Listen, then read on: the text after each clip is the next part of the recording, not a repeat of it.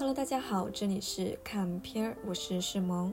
今天呢，要继续来给大家推荐豆瓣标记的观看人次一万以下的作品。那今天要给大家推荐的作品是《出走布鲁克林》，也有另外一个中文名字叫《离经叛道》。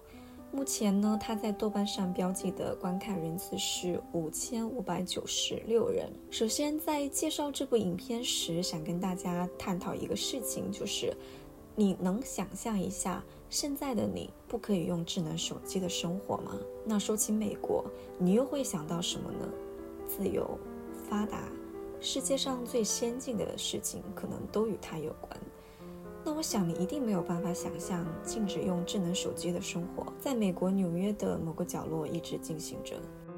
在美国纽约布鲁克林的威廉斯堡，有一个由萨图马雷犹太人组成的哈希迪犹太社区，起源于匈牙利的萨图马雷梅蒂史，他们都是大屠杀幸存者的后代，战后就在纽约自成了一个大屠杀幸存者的社区团体。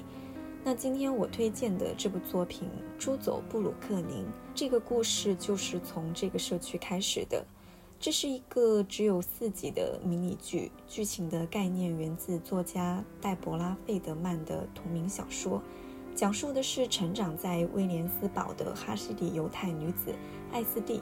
她十九岁就由家庭安排与同社区的犹太男人结婚。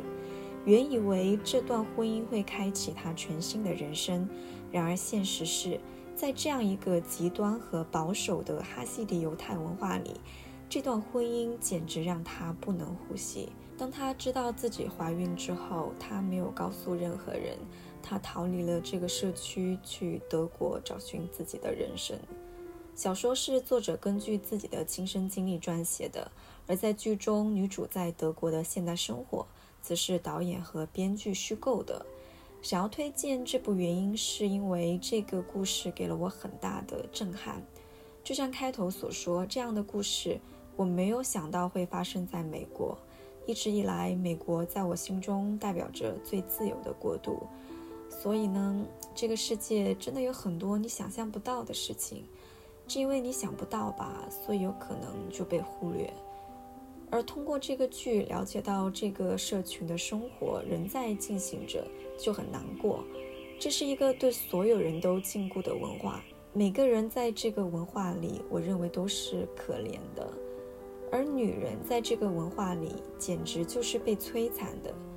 穿衣保守，不能露胳膊露腿，在公共场合唱歌会被认为在勾引异性，受不了什么教育。离开社区就缺乏谋生的技能。片中女主 S D 到德国之后，坐在电脑前，她连自己怎么谷歌搜索都不会。她的母亲也是，因为缺乏教育，她只能在老年之家给老人洗澡。更摧残的是在性方面，女性必须让男人在床上像国王，而他们从不教男人如何取悦女人。看艾斯蒂的丈夫没有任何前戏，直接插入艾斯蒂的身体，简直就觉得他在杀人。影片中还有种种令人匪夷所思的事情，大家感兴趣的话可以自己去看。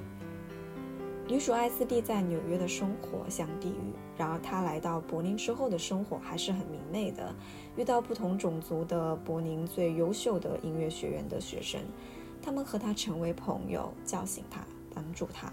所以在柏林的场景，阳光和建筑都是非常明媚的。这样子的柏林真的好美，好有艺术气息和复古的气息。我也好喜欢和女主发生了点什么的柏林男生，他的颜我真的太爱了。总之，这是一部让我哭也让我笑，也给了我很大勇气的作品，真诚的推荐大家去看。他其实也获得了刚刚结束的金球奖的提名，虽然没有得奖，但是跟他一起提名的也都是很厉害的作品，比如《后裔疾病》。而且呢，这部剧只有四集，每集五十分钟，其实很快就可以看完了。嗯，好，那今天的推荐就到这。如果有什么想和我们互动，或者有什么建议，就欢迎留言哦。拜拜。